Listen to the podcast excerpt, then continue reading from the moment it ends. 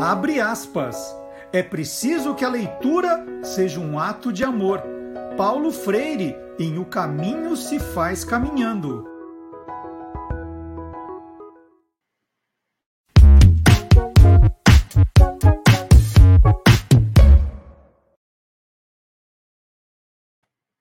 Olá, curiosos! Seja bem-vindo, seja bem-vinda. Está começando mais um programa Tolendo que mostra o lado curioso dos livros, dos autores, dos ilustradores, dos designers, dos capistas, dos revisores e também dos leitores.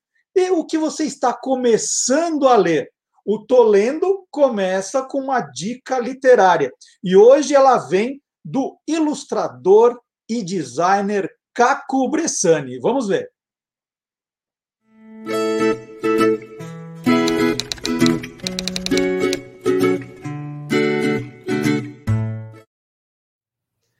Estou começando a ler. Tudo bem, Marcelo? Um prazer estar aqui participando do canal do Guia dos Curiosos. Você sabe que eu sou fã é sempre um prazer participar de qualquer projeto seu. O livro que eu vou apresentar aqui é o livro de uma autora que me emociona muito, que eu já acompanho há algum tempo, chamada Jahid Arraes. Ela é uma escritora, poetisa, cordelista de Juazeiro do Norte, na região do Cariri. O livro se chama Redemoinho em Dia Quente. É o primeiro livro de contos da Jahid. Foi lançado pelo selo Alfaguara, da Companhia das Letras. E ele é um livro que já está sendo muito reconhecido.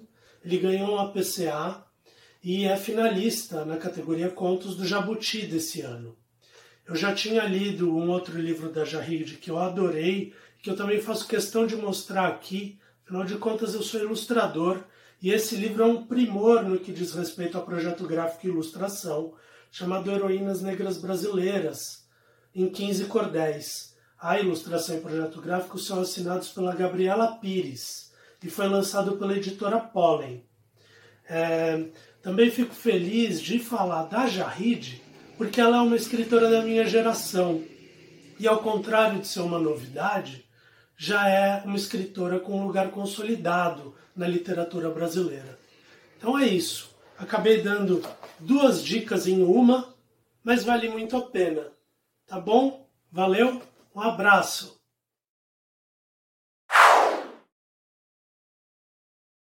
O Caco é uma pessoa muito querida. Eu já tive o privilégio de ter dois livros meus ilustrados por ele.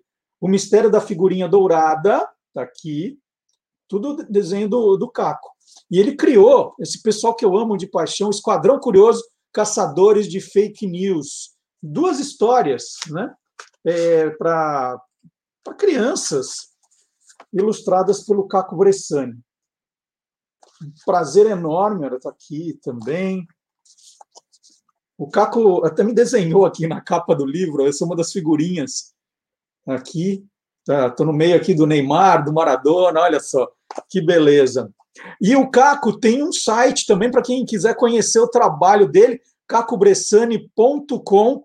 É muito legal o trabalho do, do Caco e ele abriu o nosso programa, né? Ele está começando a ler o livro novo da Jarrit e já deu essa dica para a gente. E ele citou que esse livro é concorrente ao Prêmio Jabuti.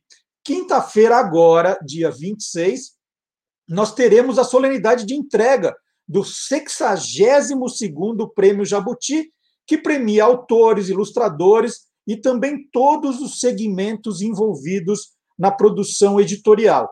A solenidade será virtual esse ano e terá apresentação da Maria Júlia Coutinho. Ela será mestre de cerimônias. O prêmio, eu tenho um, um, um, prêmio aqui, olha. Esse aqui é o troféu Jabuti. Olha só, tartaruguinha. Não é meu, não, viu, gente? Isso aqui é de 2007. Ele é da Panda Books, da minha editora. Nós ganhamos em 2007, terceiro lugar na categoria didático e paradidático. Está aqui, a gente guarda sempre com muito orgulho. Esse é um dos prêmios mais importantes da literatura nacional. O prêmio foi entregue pela primeira vez no final de 1959 e uma solenidade bem simples, realizada no auditório da antiga sede da Câmara Brasileira do Livro, na Avenida Ipiranga, em São Paulo. A ideia nasceu um ano antes da cabeça do então presidente da CBL, Edgar Cavalheiro.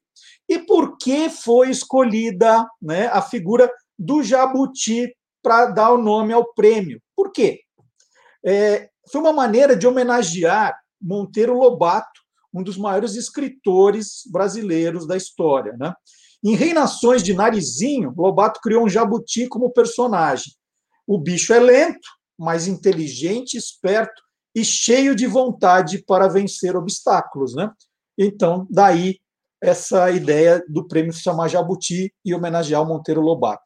A solenidade do Prêmio Jabuti deste ano será transmitida nos canais do Facebook e do YouTube da Câmara Brasileira do Livro. Então, quinta-feira, dia 26. E agora eu vou, vou mudar de bicho. Eu vou sair do Jabuti e vou falar do Vagalume.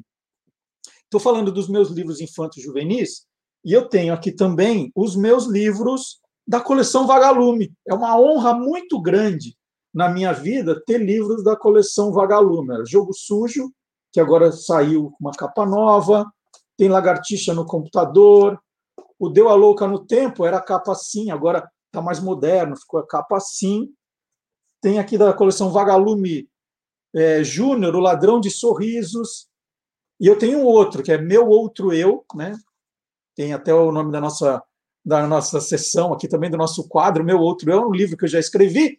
Todos fazem parte da coleção Vagalume, uma das mais importantes coleções de livros é, juvenis do país. E eu fiz uma entrevista agora com dois personagens que vão contar mais dessa história aqui no nosso programa. Uma entrevista que é, vale a pena você curtir, porque tem muita coisa ali que eu não fazia a menor ideia. Por exemplo, é, você lembra do, da, da mascote do, da coleção Vagalume? Vou mostrar aqui a evolução da mascote. E tem um nome essa mascote, gente, é Luminoso. Eu não fazia a menor ideia. Luminoso é o nome do personagem. Então agora vamos lá é hora da entrevista aqui no nosso programa. E hoje o nosso programa vai contar a história e histórias da coleção Vagalume, criada pela editora Ática. E eu tenho a honra de receber duas pessoas que fazem parte dessa história. E eu começo apresentando o Giro Takahashi, que é editor e professor há 50 anos. Ele atuou na direção editorial da Ática né, por 25 anos. Depois trabalhou também na Nova Fronteira, na Editora do Brasil, na Ediouro, no Grupo Roco e na Nova Aguilar. Atualmente, o Giro é consultor da área didática da Zapt Editora. Fundou a editora Estação Liberdade, que dirigiu entre 1990 e 1996.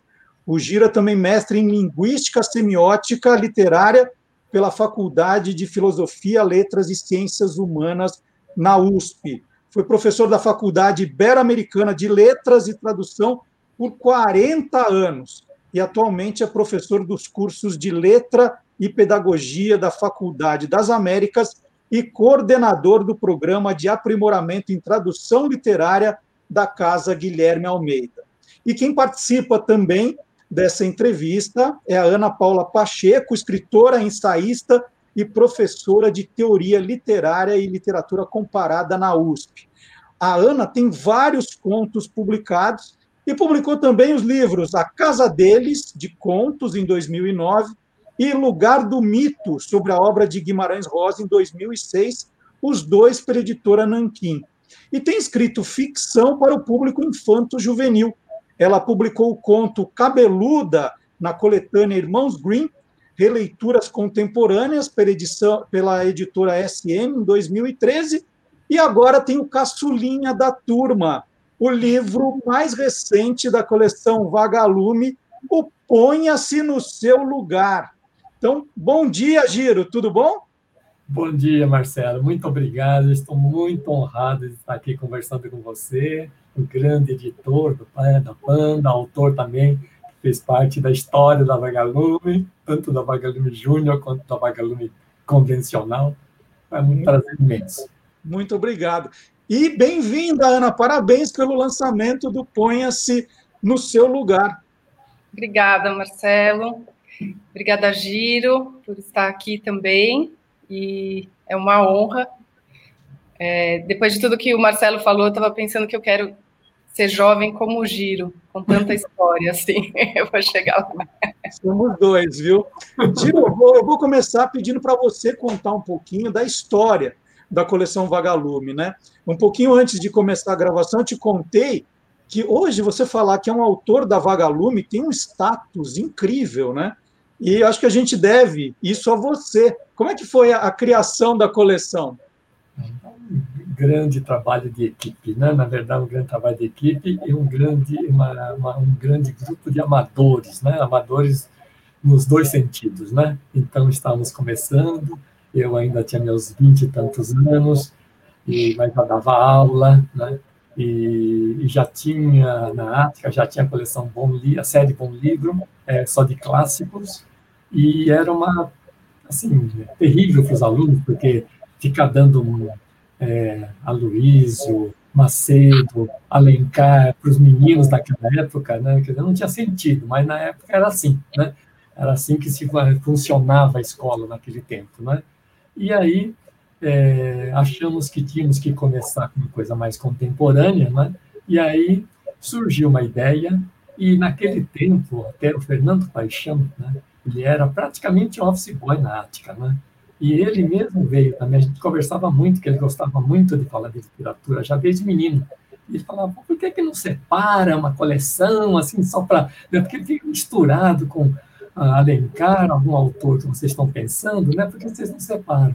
Bom, a gente tinha essa ideia de separar sim, né? Mas a gente fez um teste né, com dois livros e lançou uma série velha, Bom Livro mesmo. E deu certo, né? Porque se vendeu tanto quanto os outros da Bom Livro. Aí falamos, se nós dirigirmos para é, a faixa assim, de professores um pouquinho mais antenados, acho que ia dar certo. E aí a gente criou uma coleção e para ganhar o engajamento de toda a editora, que não era tão grande naquele tempo, a gente fez um concurso interno e um concurso externo. Externo foi para layout, projeto gráfico, tal e tudo, chamando, convocamos todos os diagramadores, esses designers do Brasil para fazer parte desse concurso, e dentro nós fizemos concurso para criar o nome do vagalume, nome vagalume, né? Quer dizer, um, um pessoal do Rio, um funcionário da filial Rio que ganhou, né, é, que sugeriu o Vagalume, e vários outros projetos que a gente fez para engajamento. Então, professores que faziam parte do nosso grupo de prospecção, né? É, a gente pegou algumas escolas, inclusive até uma de assim, duas interior, várias de São Paulo, praticamente todas é, estaduais ou municipais. E aí a gente fazia experiência, porque a gente não sabia muito bem o que fazer. Aliás, ninguém sabia naquele tempo, né? E aí experimentamos, professores nos ajudaram, divulgadores de livros buscavam é, sugestões de professores pelo Brasil inteiro. Aí começaram a surgir esses primeiros nomes, né? Mário Dupré, Homem Homem, Félia Naval Fontes, tal, Lúcia Machado de Almeida. Né? Aí começamos a escolher alguns e aí é, fizemos teste, né? fizemos teste e criamos um suplemento no trabalho porque a gente queria substituir a ficha de leitura, que era um termo muito ruim, né? Muito parecendo formulário, e a gente usou a palavra trabalho, porque era uma coisa que todo menino gostava na época, né? pedir, dá um trabalho para nós, professora, tal e tudo, né? Então, trabalho era uma palavra boa naquele tempo, né? E suplemento porque era algo extra, não complemento, né? Uma coisa que vinha a mais, né? E aí o suplemento trabalho vinha com ideia lúdica, né? de, de, de trabalhando com aquela coisa de caça-palavras, charadas, né, palavras cruzadas. Então, a gente começou com isso, né, e como precisava de transformar o suplemento também numa espécie de memória de leitura, nós tínhamos que fazer os alunos escrever um resumozinho, né? E para facilitar o resumo, a gente criou uma espécie de história em quadrinhos em que os em que os meninos colocavam legendas. Então, a gente até utilizou assim na época Assim, não, nunca foi dito isso, mas a gente usou né, as funções do Roland Barthes no estruturalismo para fazer escolher quais são os, os, lugares que teriam que ter ilustração, né, porque aquilo dá a ideia de antes e depois daquela cena. Então, o aluno olhando aquele, aquela figura tinha que lembrar como chegou naquela figura e o que, que aconteceu em seguida. E aí ia seguindo. Né? Então, é, essa estratégia foi muito boa, porque os alunos escreviam sem o professor pedir. Os professores vinham até se queixar. Olha, o suplemento é muito ruim, vocês não podem deixar o suplemento só para a gente, porque quando eu dou para os alunos, e eu vou discutir com os alunos, eles já responderam tudo. então, é, quando é que o aluno faz alguma coisa sem o professor pedir, né? Então, isso foi maravilhoso. Então, aí, preço é, que nós discutimos com professores também, né? é, com, por quanto por quantos cruzeiros né, você indicaria um livro para os pais comprarem. Então, nós estabelecemos naquela época o padrão de Veja, né? então não podia su superar o preço de Veja. Né? Porque quando alguém reclamasse do preço, falava, olha, vocês compram, né, Brasil compra 400, 500 mil, Veja semanalmente, eu só estou querendo que 40, 50, 60 mil compre uma vez por semestre. Né? Não é possível que isso seja caro. Né? Então, isso era um argumento assim, que não escrevíamos, mas era argumento que o divulgador usava junto com os professores. Então, basicamente foi isso, e usou a máquina de distribuição razoável, que a tinha não era tão grande, mas era já bastante razoável, né? E, e aí deu certo. Né? Quer dizer, e aí o pessoal foi gostando, os, os autores foram gostando e trazendo títulos, aí depois entrou naquele ciclo assim que foi dando certo, né? Aquele ciclo que empurra a bola para frente. Então, basicamente é isso. Ana, como é que a coleção Vagalume entrou na sua vida? Você lembra do seu primeiro Vagalume? é, acho que entrou pela escola, né? É, naquela época, uh, os professores indicavam muitos livros da Vagalume, né? Então eu lembro.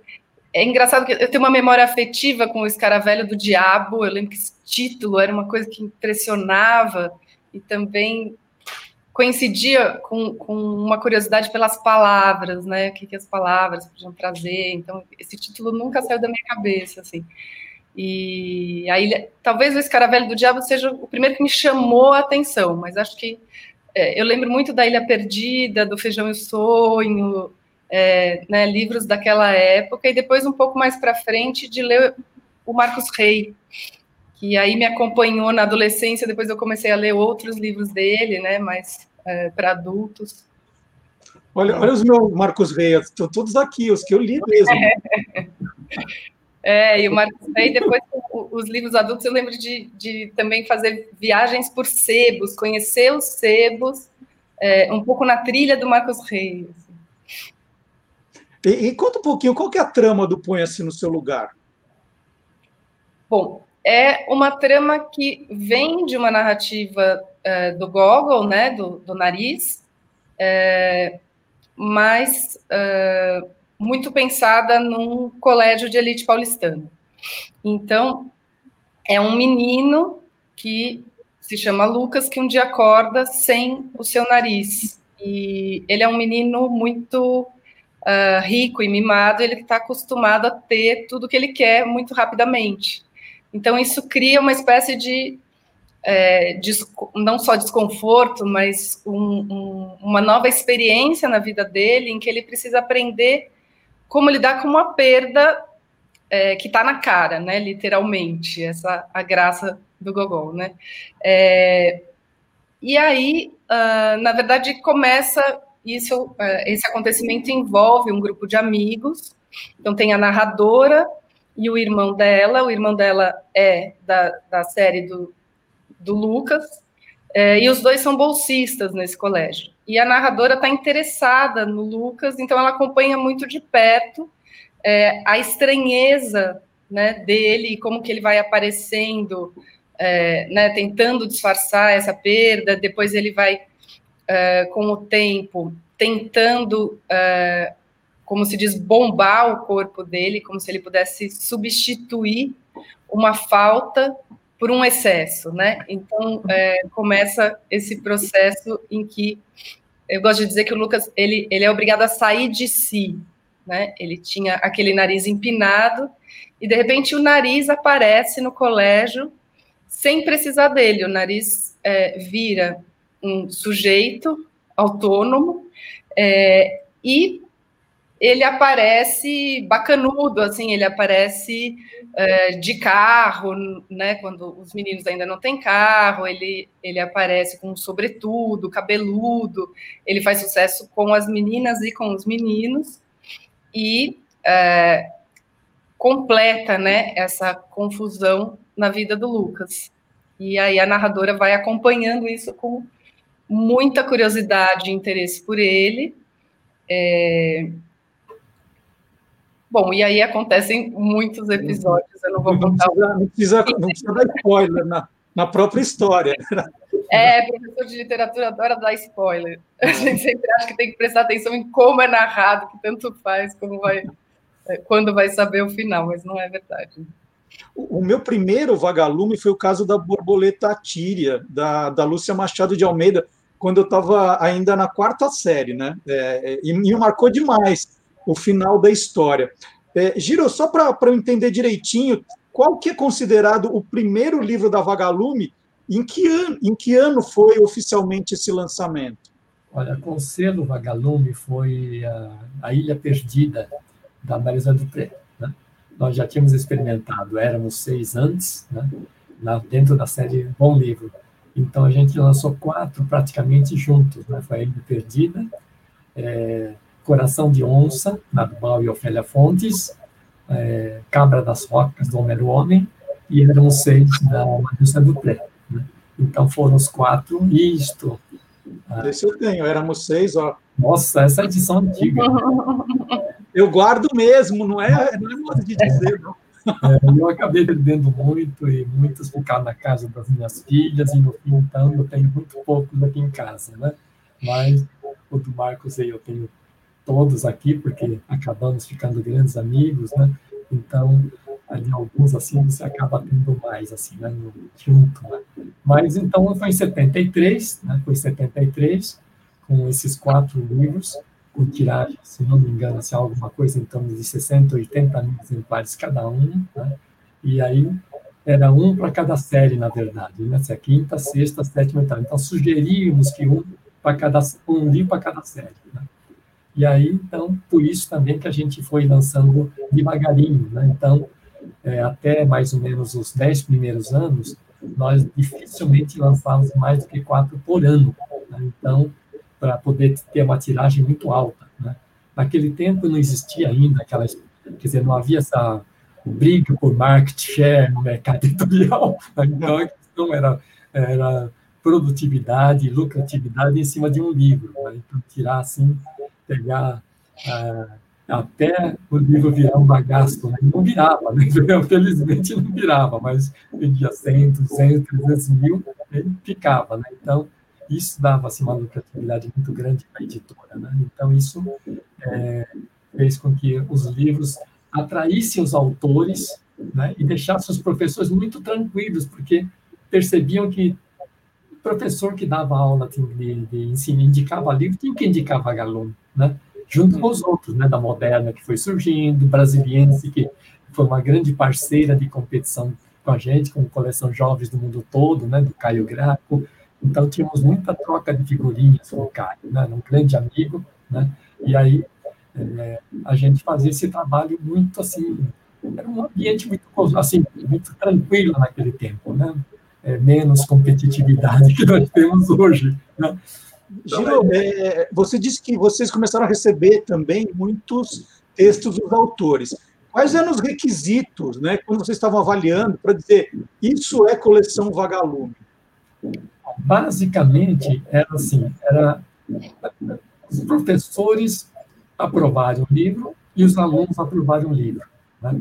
Agora, naquele tempo a gente ainda estava um pouco é, cheio de ideias pré assim, formadas por nós, né? Então a gente achava muito que tinha que ter aventura, né? Então, como a Ilha Perdida fazia muito sucesso, então tinha que ter muita aventura, né?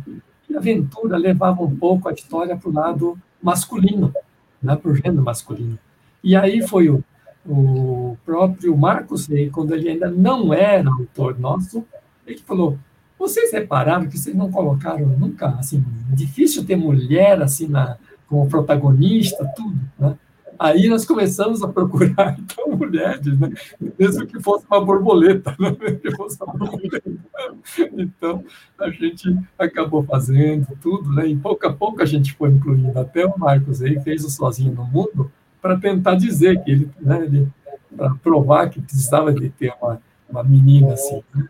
Então, mas era aventura, basicamente, e outra coisa, tinha que ter um enredo muito gostoso, porque o maior critério que nós utilizávamos para teste dos alunos não era nem o aluno dizer se gostou ou não gostou, mas a gente queria ver que o professor anotasse em quantos dias ou em alguns livros, em quantas horas o aluno trazia o livro pronto, livro. Né?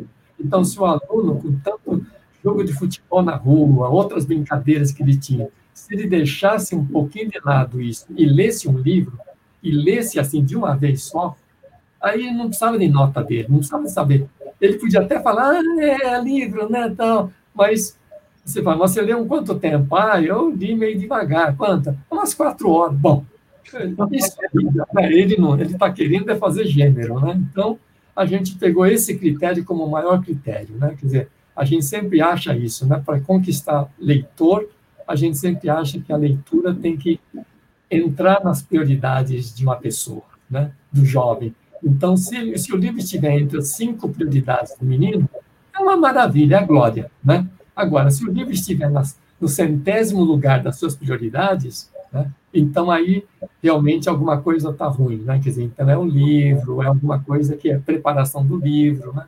Então, e naquele tempo que ajudava muito também era o professor a gente sempre sugeria para o professor, né? Leia o primeiro capítulo do livro na classe, em voz alta, né? para os alunos ler, porque muitas vezes o aluno não sabe ler o livro, assim, o ritmo de leitura. Né? Então, ele ouvindo o professor ler aquela primeira primeiro capítulo, ele ficava meio animado, né? E aí pronto, aí né, tocava o barco, né? Algumas vezes não funcionava nem assim, então o livro não, aí o livro não entrava, né? mas muitos livros né, é, vieram de autores totalmente inéditos, como Luiz Puntel, Jair Vitória, quer dizer, pessoas que nunca tinham escrito nada, nada, nada, nem jornal, quer dizer, nem página de jornal, revista. Né? Então, e o Jair Vitória, inclusive, ele era analfabeto até 16 a 17 anos. Né? Ele, é, ele é de Mobral, né? quer dizer, é uma pessoa que saiu do Mobral. Né? Então, é, é fantástico ver isso, né? autores que depois amaram a coleção, né? e muita, depois a gente ouve muita gente falar isso. Né? E eu li aquela coleção e pô, eu queria um dia de uma escritora e quero publicar lá. Né? Então, você conhecer gente que depois você né, vê grandes autores por aí, né? inclusive você, então, isso é prova da, da, do sucesso de uma coleção, mais do que números e tudo, né? Dizer, então, isso eu acho que é importante. Ana, é, eu, eu tive essa vontade, eu queria lançar um livro pela Vagalume, era o sonho da minha vida. É, Para você, você escreveu esse livro querendo que ele saísse pela Vagalume? Você, alguém da Vagalume perguntou se você tinha um texto? Como é que é a história do Ponha-se no seu lugar? Olha, eu não escrevi pensando é, onde publicaria, né? Acho que nem, na verdade, eu nem imaginava que o meu livro pudesse sair pela Vagalume. Foi uma surpresa maravilhosa.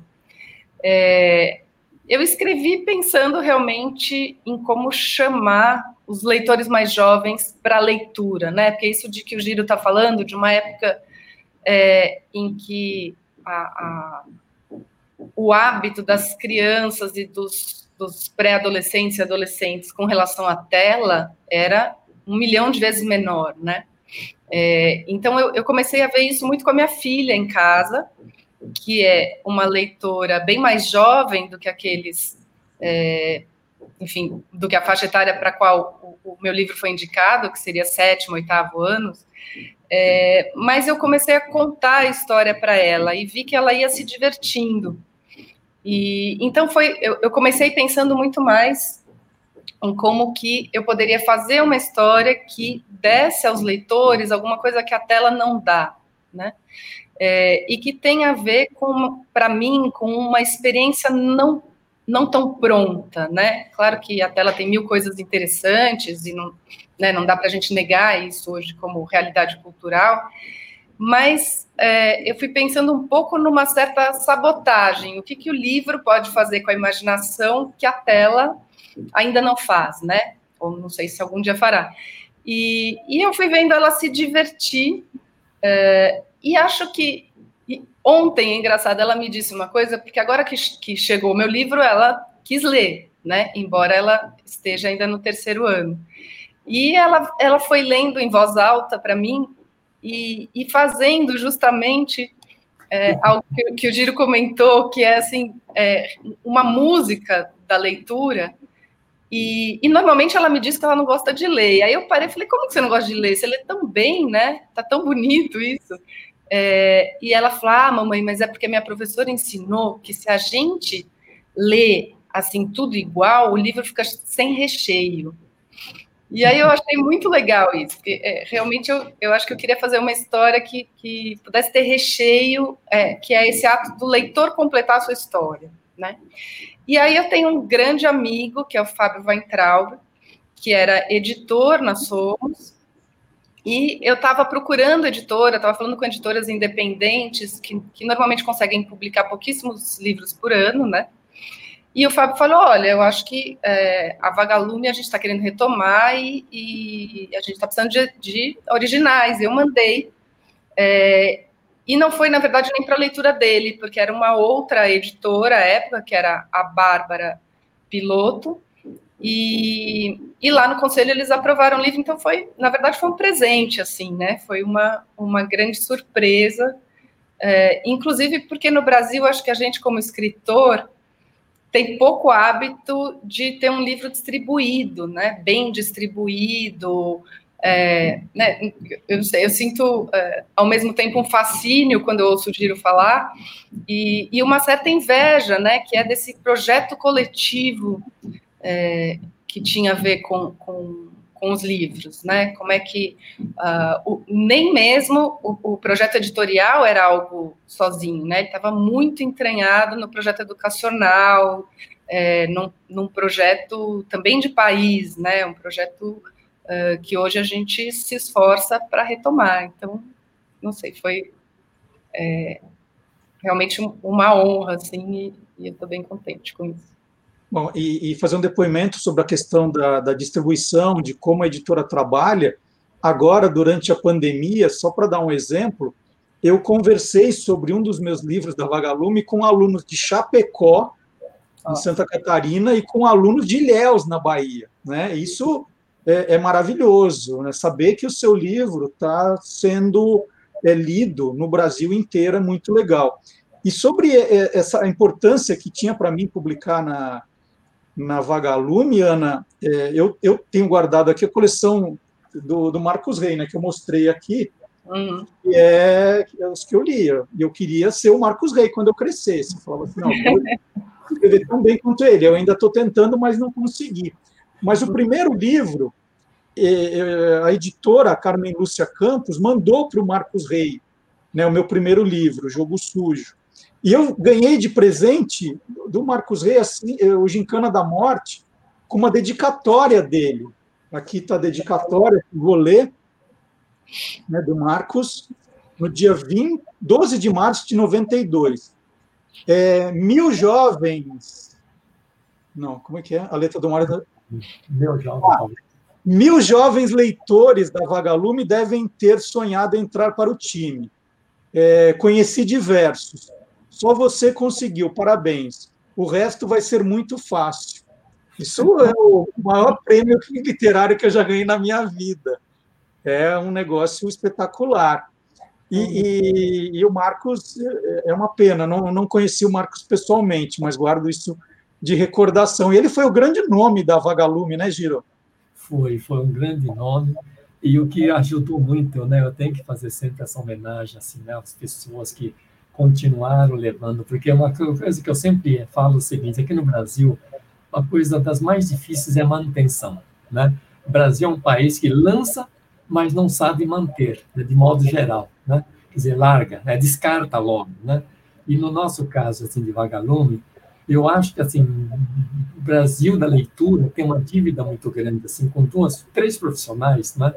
Que, que acompanharam, foram meus assistentes, pegaram bastão melhor do que eu, que é o caso do Fernando Paixão, né? Que seguiu firme, que foi, veio de escola pública como eu, e depois veio a Carmen Lúcia, que veio estagiar no tempo que ela fazia colegial, né? Segundo grau na época que nós falávamos, de escola pública também, né? É uma uma menina assim, negra, é, de, única que estudava na família dela, né? mas gostava de ler. Ela, professora, falou: tenho que fazer alguma coisa por ela, né?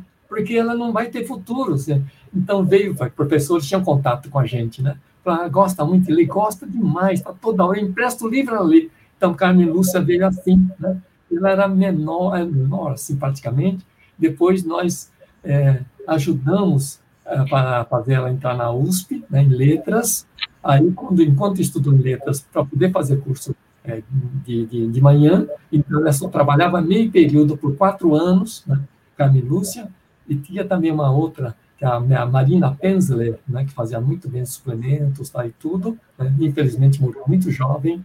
Então, esses três fizeram a manutenção, sabe? Então, pegaram o bastão e levaram e deram aquilo que eu já tinha comentado, né, sobre contemporaneidade, quer dizer, como no começo era muito difícil trazer autores mais contemporâneos, com temas contemporâneos, né, e aí eles fizeram isso, né, então realmente, por isso durou tanto tempo, né, porque eu, na verdade, larguei assim de colocar a mão na massa na, na Vagalume em 84, né, 83, 84, né, 84, quando eu fui para Nova Fronteira, então eu deixei na mão do Fernando, né? E aí eu nunca mais botei a mão na massa, né? Fiquei praticamente 12 anos com, com a Vagalume e podia terminar. E ele tocou muito mais tempo do que eu, né? Quer dizer, tocou muito mais tempo do que eu, quer dizer, eles, os três, né? Quer dizer, tocaram quase 30 anos, né? Então isso é maravilhoso, né? Então é isso que eu acho que é, foi muito importante assim para a manutenção da Vagalume, né? Quer dizer, porque o Marcos Rey também, outra coisa que a gente fez com, com ele foi, isto eu conversei muito com ele, para não canibalizar né, a produção dele, então de fazer apenas um livro por ano. Ele achou muito ruim na hora, né? qualquer autor. Eu posso fazer um por mês, né? vocês vão publicar um por ano, né? Então, enquanto a gente publicava os adultos dele, devagarinho, né, que ele animava, ele fazia, esperava uma, uma, um livro por ano só, né? Mas um livro por ano, que a tiragem inicial é de 120 mil. Né? Quer dizer, nunca tirou menos de 120 mil. Né? Então, ah, ele achou realmente que ele espera o, o público querer, o público, o público já está pedindo, cadê o novo livro do Marcos Rey? Né? Aí ele vinha com o livro novo. Né? Então, isso fez o Marcos Rey também conseguir ah, o sucesso que teve. O Marcos Rey, ele ensinou muita coisa para a gente, né? Quer dizer, eu tenho, assim, muitos tios e pais que me ajudaram muito, né, como gurus e mentores meus, né, em toda, toda a etapa do e, Murilo Rubião me ensinou muita coisa, Carlos Drummond, Rubem Braga, todo mundo, Clarice, qualquer um que, me, que eu encontrava, eu tirava a lição deles, né, e o Marcos Rey também, né. Então, Marcos Rey na Vagalume, é, antes dele, nós fazíamos teste, imagina, um absurdo, livro inteiro fazíamos testes para os alunos. O Marcos Rey chegou e falou, Vejam, vocês não estão sendo práticos, né? Vocês pegam um livro, fazem dois mil livros, mil livros, entregam na mão do professor para fazer os alunos lerem, né? Ele falou, faz o seguinte, vocês estão procurando um enredo bom, tá certo? Então, vamos fazer o seguinte, o que eu faço no sítio Pica-Pau Amarelo na Globo, eu faço o seguinte, eu mando uma sinopse para eles, né? Uma sinopse de três páginas, e eles dizem se está bom ou não. Aí eu, eu pego e desenvolvo. Então, desde o Mistério de Cinco Estrelas, que foi o primeiro, ele falou: vou fazer, então vamos fazer a experiência, vamos fazer uma sinopse, né? E você vai experimentar. Você pode mandar para muito mais gente a sinopse, né? Exatamente. Então, isso, a gente fazia uma experiência com mil alunos no máximo e com e com o Marcos Reis já passamos a fazer 3 mil, 4 mil alunos, né? porque era só sinopse, muito mais fácil. Né? Hoje, então, com a internet, faria muito mais, mas mas já com meu impresso já dava para fazer isso. Aí eles davam. E os alunos deram, por exemplo, os professores dos alunos, não sei quem que deu, de colocar um cadeirante no Ministério Ciência Pesquisa. Não existia. Né? O então, Gini, né? É, é o Gini. É, então, ele veio da sugestão dos leitores. Nem Marcos Rey, nem eu. Marcos Rey não colocava, porque todo mundo sabe hoje que ele tinha problemas de articulação e tudo por causa da, da, da lepra desde a infância dele. Né? Então, teve muito preconceito contra ele. Então, ele escondeu até a morte. Ele falou: enquanto eu vivi, ninguém sabe disso. Eu não sabia disso. Né? Nunca soube disso. Mas eu sabia que ele, quando almoçávamos juntos, tá, tinha dificuldade para comer, tal, pegar é, garfo tá, e tudo, né? mas eu não sabia direito o que, que era, né? tudo. Caminhava de um jeito também diferente, porque ele tinha perfuração no pé tal. Então, era uma coisa assim que eles conseguiam guardar de uma maneira assim incrível. Né? Falou, não, não quero que ninguém tenha compaixão, ainda mais não quero que ninguém fuja de mim, que, né, que me evite por isso. E ele foi, assim, fantástico nesse sentido, né? E aí, é, com isso, ele trouxe essa experiência e ele mesmo falou: não vou colocar pessoas com problema, porque eu, na verdade, tenho. Né? Parece que eu estou querendo colocar, mas aí os alunos pediram isso, os professores pediram isso. Ah, ele foi com tudo, né? ele foi com tudo e foi maravilhoso. Né? Então, trouxe é, banda de rock no, no, no, coleção, né? foi um dos primeiros assim, para trabalhar com temas contemporâneos, né? Então, na época da, de Blitz, é, é, aquela turma nova que surgiu nos anos 80, ele captou na hora, um cara de mídia, né, o Marcos Rey, né, de televisão. Então, já pôs um Rápido Garoto de Ouro, né? Então, ele depois colocou Sozinha no Mundo, colocando uma menina, né, a órfã, para ser protagonista. Então, ele ensinou muito a gente, sabe, no caso de Vagalume, né? Então, ele só teve que aceitar da gente, e eu não me arrependo de ter ter forçado isso, porque foi bom para o sucesso dele fazer um livro por ano. Né? Então você tem todos dele. Eu estou vendo aí que você tem é, mais do que eu pensei, mais do que eu pensei que eu tivesse escrito para o aluno. Né? Então, realmente aquilo ia agradecer, topou, porque também a editora já tanta certeza da venda do livro, então a gente entendeu por que, que ele queria um livro por mês. Então a gente dava um adiantamento muito alto para ele. Né? Então, a pessoa que vendia no conjunto alguma coisa em torno assim de, vamos dizer, de 500 mil livros por ano no conjunto, então, em vez de receber de uma vez só, então o que, que nós fazíamos era pagar por mês uma média daquilo. Né? Então, aí ele vivia muito tranquilamente, sossegadamente, e para a editora ajudava no fluxo de caixa da editora. Quer dizer, então, aquela famosa uma mão lavando a outra. Né? Então, foi isso, né? Quer dizer, foi fantástico Marco Reis sobre todos, todos os aspectos, né? Até mesmo indicando amigos e tudo, né?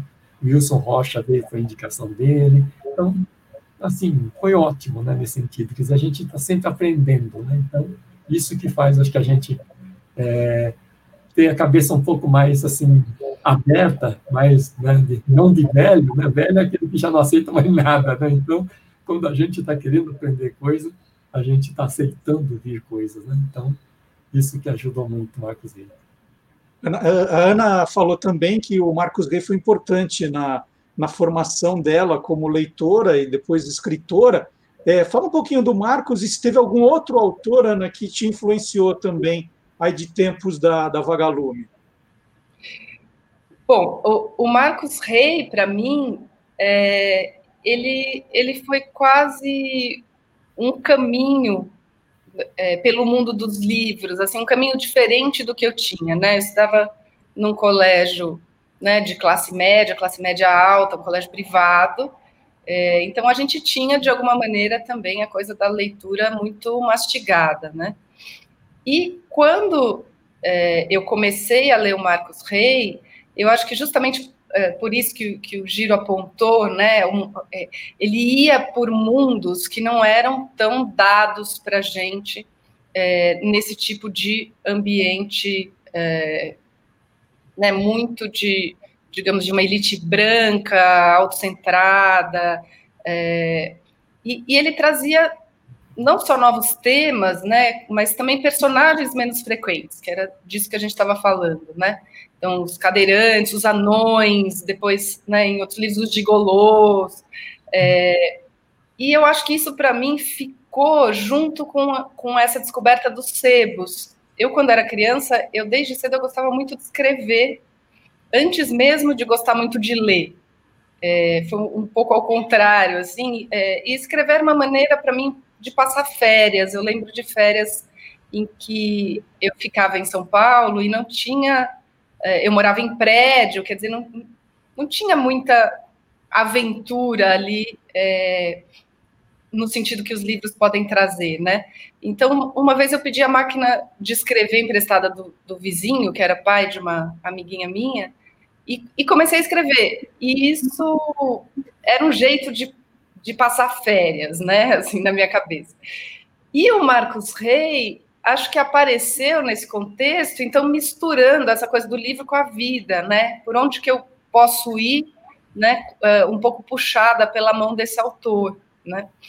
E, e nesse sentido, isso junta com, com o Ponha-se no seu lugar, né? Com este livro de agora, porque é, acho que, que o que esses autores da coleção Vagalume me ensinaram de cedo, né, desde cedo, foi essa ideia de pensar com a cabeça dos outros, que é, um, é uma lei do Brecht, né, assim, como é que é, pensamento de verdade é coletivo. Então, como é que a gente pensa é, com a cabeça dos outros e como é que quando a gente escreve ou se expressa, a gente também convida os outros para pensarem dentro da nossa cabeça, né? É, então, quando eu li o nariz, é, foi um, um pouco isso que, que me despertou, uma vontade de pensar junto com aquele livro. E aí teve esse encontro da, da matéria sobre os jovens modificando radicalmente seus corpos, né? Os jovens que é, começaram a fazer já há alguns anos cirurgias, é, preenchimentos, é, enfim, né, a, a, querer transformar o corpo para se parecerem bonecos. É, o que foi um choque, né? Assim, na infância ou mesmo na adolescência, o que a gente lia sobre bonecos era, de fato, ou ficção científica, né? Ou um tipo de ficção como do Hoffman, dos autômatos, né? Ou, ou ficção de terror. É, e, de alguma maneira, é, essa, esse tema contemporâneo, que o Giro nos disse que era uma preocupação grande da Vagalume, né, como trazer os temas contemporâneos, ele chegou a mim é, a partir do nariz do Gogol, mas muito por essa mistura entre ficção e realidade, em que de repente parece que a, que a realidade ultrapassou a ficção, né? E as pessoas começam a querer é, inventar num, de um modo que acho que é o oposto àquele que a, que a literatura nos ensina, né? Inventar para ter sempre o novo, para ser sempre uma nova mercadoria, para, enfim, é, não aceitar ou não, né, não querer crescer a partir do próprio corpo, que acho que é o, o talvez um, um, grande tema do livro, né? É, então, não sei, é, eu tinha essa paixão pela, né, por, por esses outros mundos que são o nosso mesmo, né, que Marcos Rey trazia, é, em que o, o, o, cotidiano ali aparecia para mim como mais é, men, mais impenetrável, né? E, e, talvez o que depois, depois eu me apaixonei muito pelas narrativas russas, é, e acho que Uh, o nariz é uma que, que mostra, né, o capote também, é, um pouco vira do avesso essa lei, né, o, o, o, cotidiano é impenetrável e o impenetrável é cotidiano.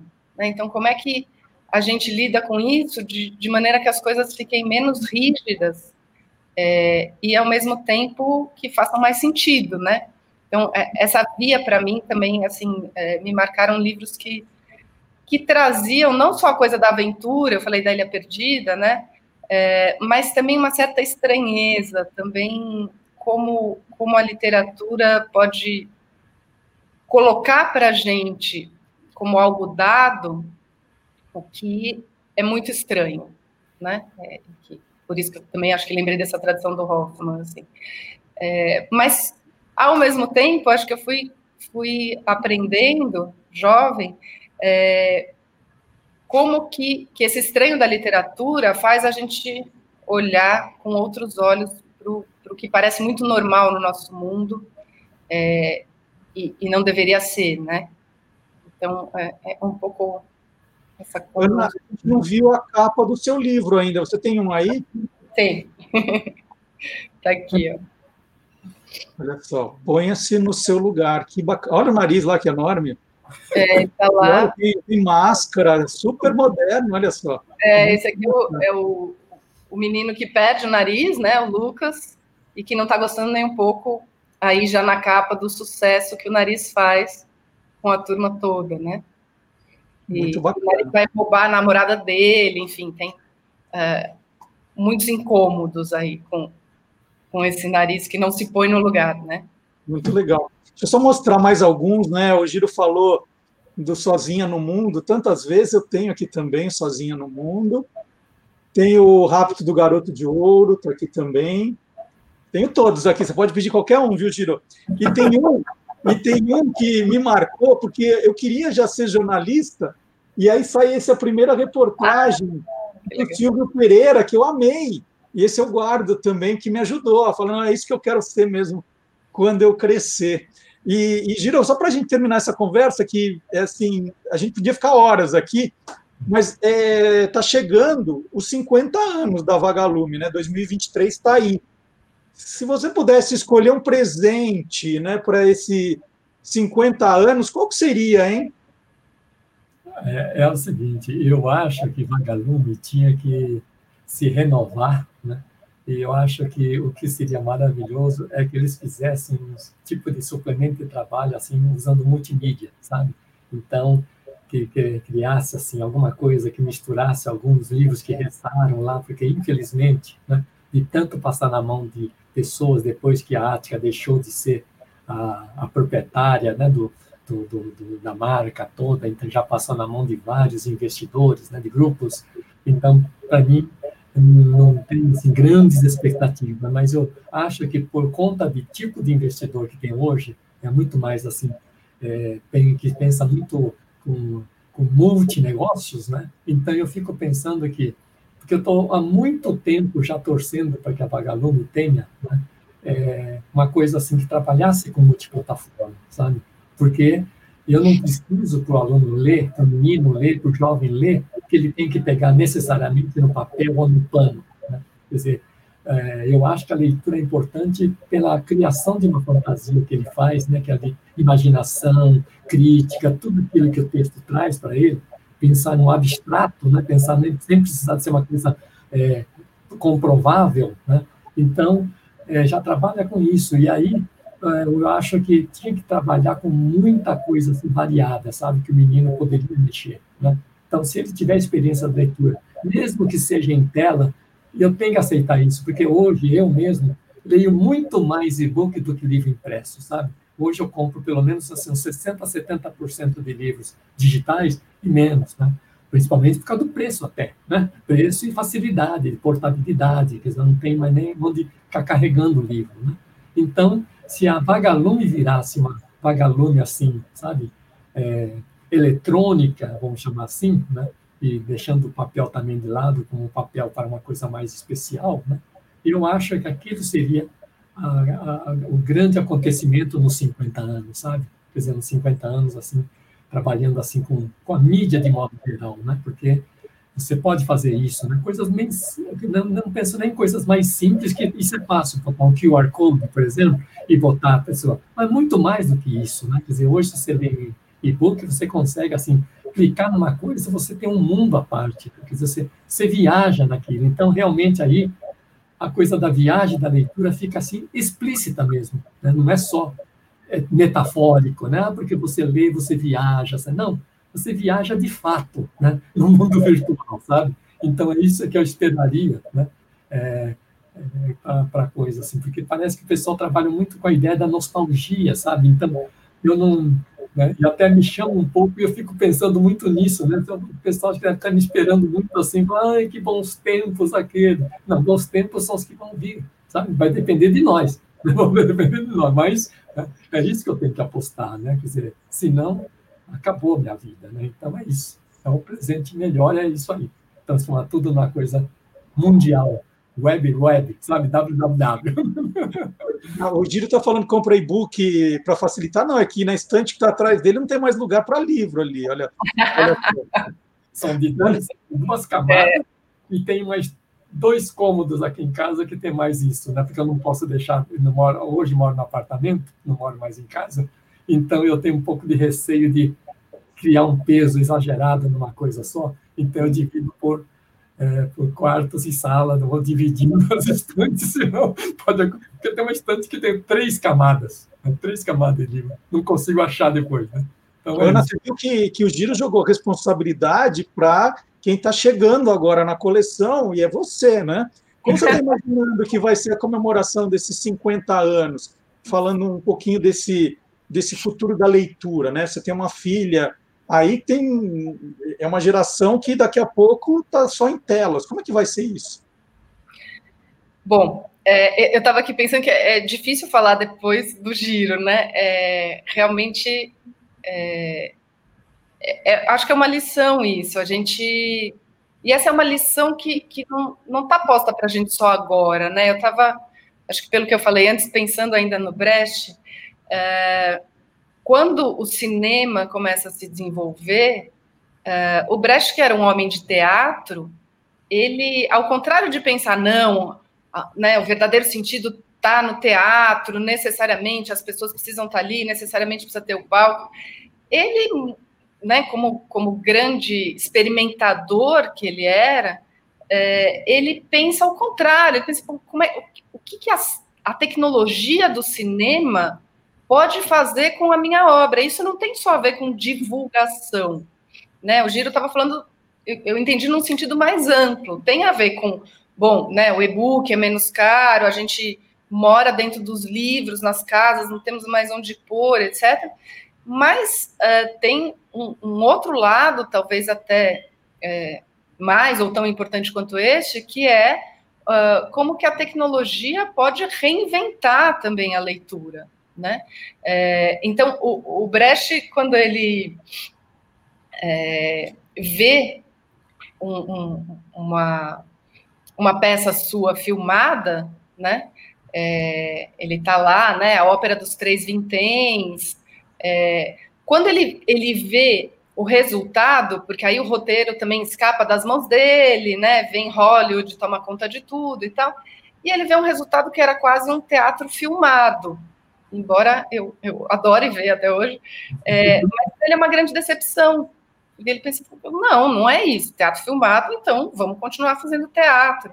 Quer dizer, é, é um pouco essa ideia de como que, que as novas formas podem, né, é, de alguma maneira, explodir também os seus, seus conteúdos de origem e criar novas relações, né? Não dá para a gente pensar que a tecnologia é inimiga. É, aí volta a sabotagem, né? Porque, é, de fato, é, muitas vezes ela tem sido inimiga, mas o problema não está na tecnologia, né? Está é, nos usos dela e no que rege né, é, o, o, desenvolvimento tecnológico numa sociedade como a nossa, né? Que está voltada para o dinheiro.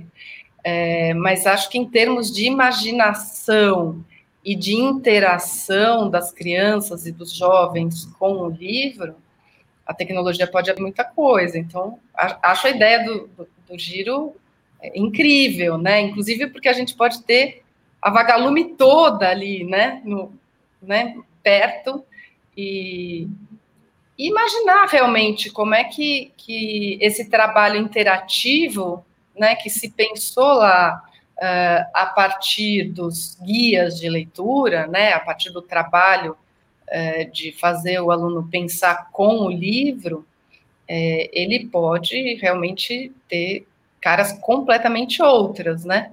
Que eu não sei dizer quais seriam, mas faz parte disso a gente poder imaginar juntos, né? Então, é, acho que, que pode ser uma ideia muito bacana, assim. Muito legal. Inclusive, Marcelo, eu estava em Londres em 95, quando a Penguin, uma editora que eu tenho assim, uma coisa afetiva muito grande comigo, a Penguin fez 60 anos, né, em 95. E é o primeiro livro de bolso no mundo, assim, projetado tá, e tudo, né? E eles fizeram uma experiência maravilhosa, né? Pensei, principalmente para mim que estava morando lá, assim, né? meio contando dinheiro para com dinheiro brasileiro, você no mundo inteiro você fica meio apertado. E lançando um monte, eles fizeram o primeiro lançamento para comemorar 60 anos, 60 livros, 60 livros da Penguin por 60 cents, 60 pi, sabe? Por 60 ah. pi. Quer dizer, aquilo foi um estouro tão grande que na primeira semana entrou na lista mais vendida. Na segunda semana, o pessoal falou: olha, infelizmente não podemos colocar, porque senão 60 primeiros livros vão ser da Penguin. Então, ele falou: separado. Então, da mesma forma que a gente separa a Bíblia, né, a gente não põe Bíblia na lista, também não vamos colocar esses livros da 60 pi na lista, não, não tem como. Mas foi assim um negócio, um acontecimento, livros de 60 centavos, né? Quer dizer assim, é, para comemorar os 60 anos. Então, todo mundo correu, eu também peguei, estou com vários livrinhos ainda daqui. É impressionante, né? Então, saber comemorar um evento desses. Né? Então, Muito é bom. interessante, né? Porque aquilo que né? a, a gente imagina que, que a tecnologia é necessariamente o mundo do consumo, mas eles criaram ali no evento uma contra-mercadoria, né? Pode ser, né, de quase todo mundo. Assim. É. Muito então, bom. Olha, queria demais agradecer esse papo com vocês, porque era uma maneira de juntar né, os 47 anos da história da Vagalume. E começou com o Giro, e que tem hoje como caçula a Ana Pacheco. Então, Giro, muito obrigado aí pelas histórias, pelo seu tempo. Ana, parabéns por, por entrar aí no time, que o Ponha-se no seu lugar faça muito sucesso e que a gente volte a se reunir logo para comemorar os 50 anos, então. E a gente convida mais gente, tá? Vamos fazer uma questão aqui. Giro, muito obrigado. Muito obrigado. Obrigada, Giro. E a gente vai terminar essa entrevista com um clipe, né? A gente falou de tantos livros, de tantos autores, e nós preparamos um clipe com capas de livros da coleção Vagalume que a gente vê agora.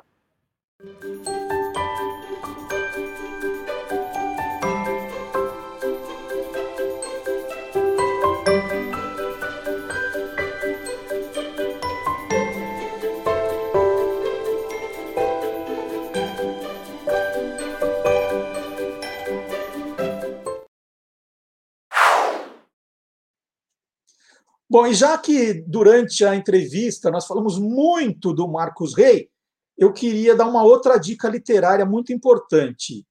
Edmundo Nonato, né, que é o verdadeiro nome do Marcos Rey, ganhou uma biografia espetacular escrita pelo jornalista Carlos Maranhão. Ela conta, por exemplo, toda essa história da ranceníase do escritor, como o Giro contou agora há pouco, né? É tudo detalhado, tudo muito bem explicado.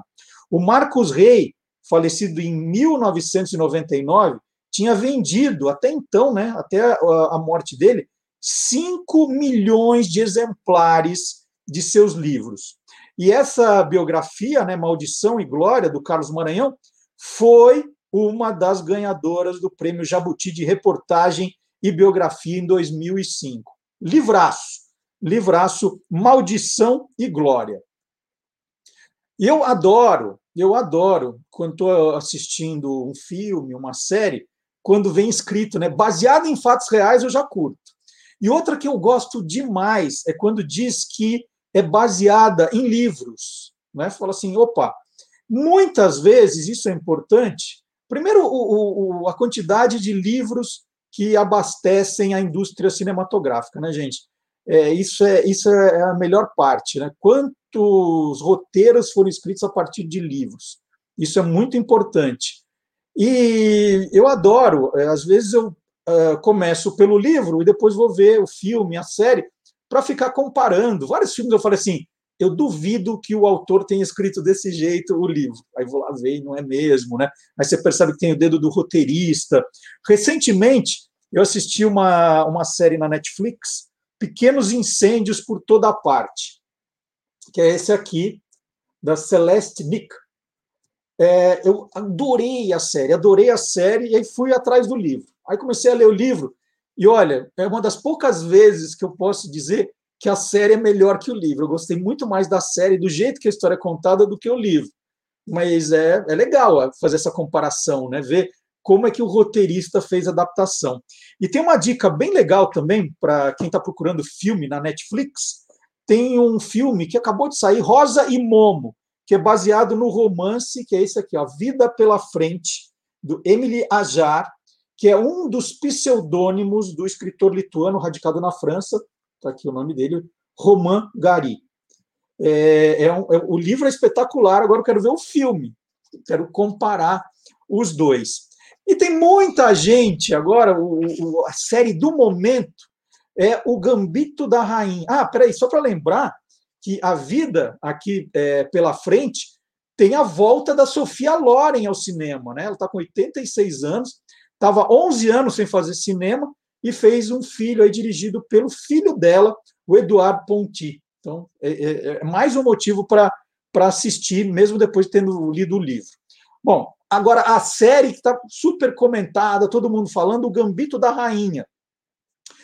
É, esse nome é uma das aberturas do jogo de xadrez mais antigas conhecidas, né? Então, é, ela foi mencionada pela primeira vez em 1490. O que acontece? Um peão é a primeira peça a se movimentar e ele é justamente movimentado para ser sacrificado. Né? Não é uma jogada, né? tudo vai depender do que, do que acontece nos movimentos seguintes, né? mas é uma jogada clássica. Gambito vem do nome gambetto, né? gambetto, que vem do italiano, que significa tropeçar. Dare il gambetto é colocar a perna à frente para alguém tropeçar, né? Você põe a perna, a pessoa tropeça, dare um, é, il gambetto. Bom, eu sei que eu estou assistindo a série, estou adorando, já pensando que eu vou ler o livro também. Fui pesquisar a história do autor. O autor é Walter Tevis. Ele é o autor desse livro. O livro foi escrito em 1983. Então tinha uma capa né, com, com a jogada de xadrez ele, o, o, Walter, Walter Tevis faleceu no ano seguinte, em 1984, aos 56 anos, muito jovem. Ele dizia ser um jogador de xadrez tipo classe C, mas como autor, ele era classe A. Né? Ele, aliás, é, é bonita a capa da versão atual do livro, essa era antiga, e agora estão aproveitando o cartaz do filme da Netflix para relançar o livro. Então, nós temos até algumas imagens aqui também do, da série, né? A série é linda, muito bonita, emocionante, é, os enxadristas estão adorando, mas antes de, de virar agora conhecido por causa desse livro, Walter Tev já era bastante conhecido por causa de um dos maiores clássicos da ficção científica, e quem conta essa história é a Cláudia Fusco.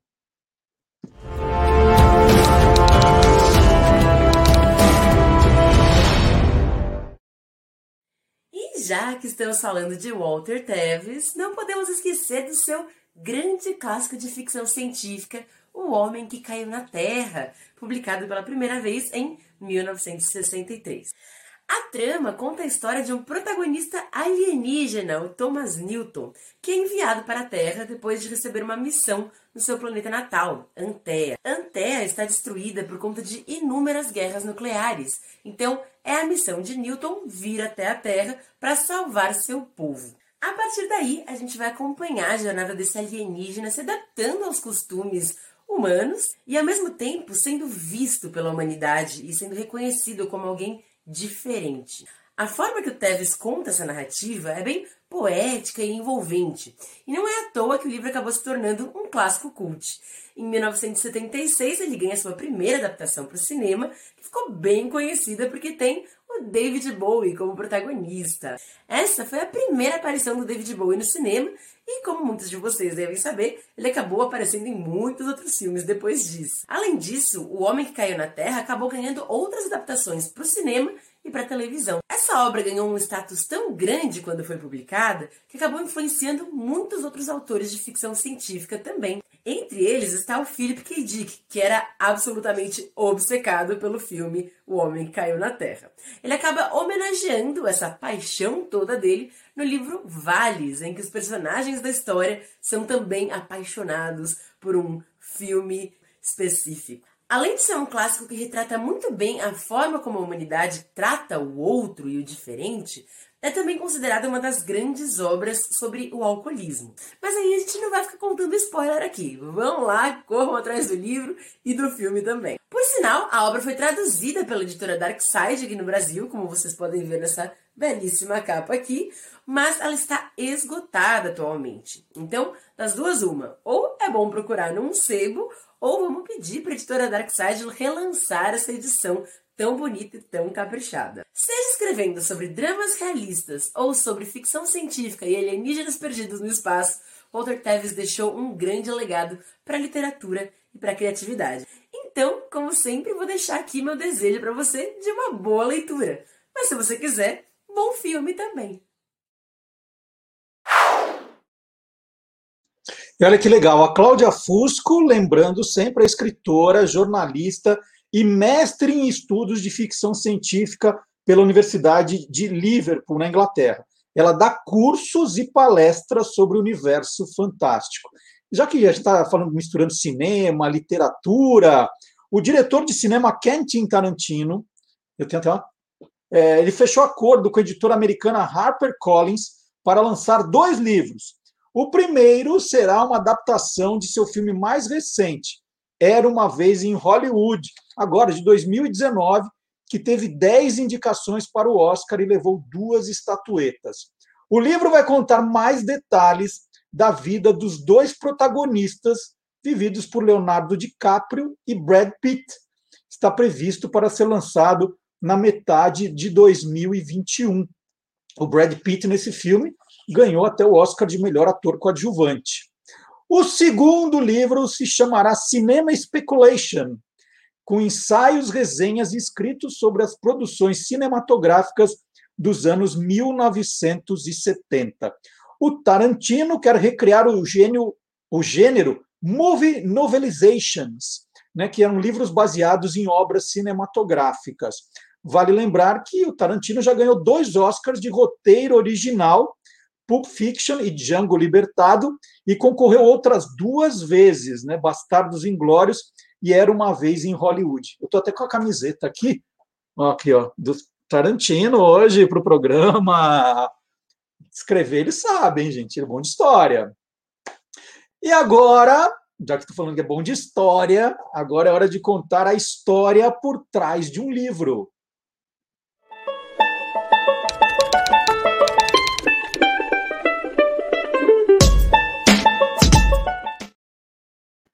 Bom, em domingo agora, muitas cidades do país terão segundo turno das eleições municipais.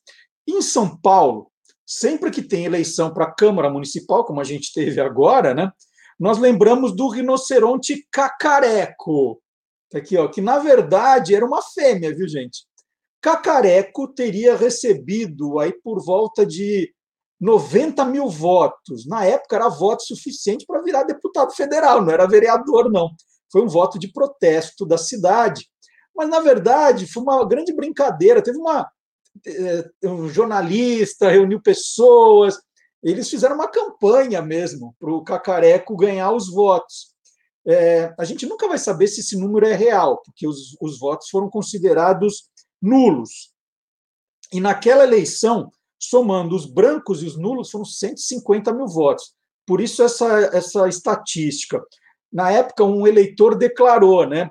É melhor eleger um rinoceronte do que um asno. Então, tem um monte de coisas aqui dessa história no livro escrito pelo Antônio Costela. Esse livro é de 1976, também só vai encontrar em sebos, e faz parte de uma coleção. São três livros. Eu, na verdade, tenho esse e esse outro, Bucéfalo, é, o Grande, né? Porque é o cavalo que auxiliou Alexandre o Grande a conquistar o mundo. Então tem, eu tenho essa coleção com os dois, falta um, que é Dick, o cão que salvou vidas. Era um cão aqui de São Paulo também, que salvou a vida de uma criança, virou um herói. Tem um quartel da PM de São Paulo, da Polícia Militar, que tem lá o, a, a estátua do cachorro, né?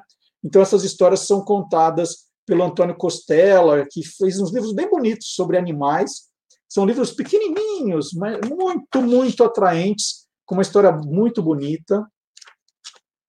E eu queria, então, contar o Era Uma Vez com esses dois livrinhos, que é, no, no Tô Lendo número um, eu falei de biografias de animais é, de fora, né, de animais do cinema que ganharam biografias. E aqui nós temos biografias de animais ilustres. Né? Tem um, dois brasileiros e um que é de história geral. E para terminar o programa, estou né, terminando o programa, mas estou terminando de ler também. O que, que o Geraldo Nunes está terminando de ler? Ele é jornalista, radialista, um incansável memorialista, blogueiro e podcaster. Podcaster dos bons. E o podcast São Paulo de todos os tempos é espetacular, gente. É, entrar no Spotify e procurar São Paulo de todos os tempos, para quem gosta de história, memória, ó. E o, o Geraldo é membro também da Academia Paulista de História. Ele ocupa a cadeira 26. Será que o, o Geraldo está terminando de ler, terminando o programa de hoje, hein?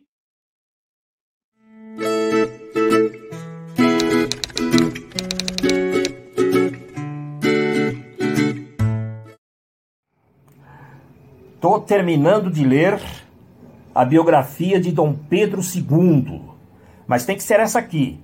Pela Companhia das Letras, o autor é José Murilo de Carvalho. Ele escreve muito bem. O livro é tranquilo de ler, não chega a ter 300 páginas e conta direitinho a biografia do Dom Pedro II. Eu nunca havia lido uma biografia tão boa quanto essa. Estou no finalzinho. Mas já recomendo para você que acompanha essa programação para que adquira Dom Pedro II de José Murilo de Carvalho. Por que, que eu ressalto o nome do José Murilo de Carvalho? Primeiro, porque ele escreve muito bem. Escreve tão bem que está na Academia Brasileira de Letras. O Veste o Fardão. Então, leia esse livro, você vai gostar muito. Marcelo, fiquei muito feliz de saber que você tem um espaço novo na internet mandando recados, fazendo curiosidades para aqueles que te acompanham. Eu fico muito feliz porque sou seu admirador. Eu também cultivo a memória, a história, por isso que eu leio biografias. Eu adoro ler biografias. Um abraço a você. Eu sou Geraldo Nunes, você sabe, cultivador da história e da memória. Um grande abraço, hein? Sucesso!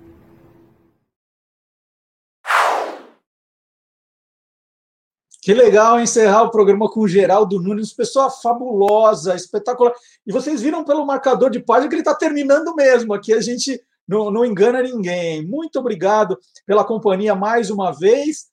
É, Terça-feira que vem tem outro Tô Lendo e nós vamos falar de um jeito novo de ler os clássicos brasileiros. Vai ser um programa muito legal também. Muito obrigado. Então, até o próximo capítulo na semana que vem. Tchau.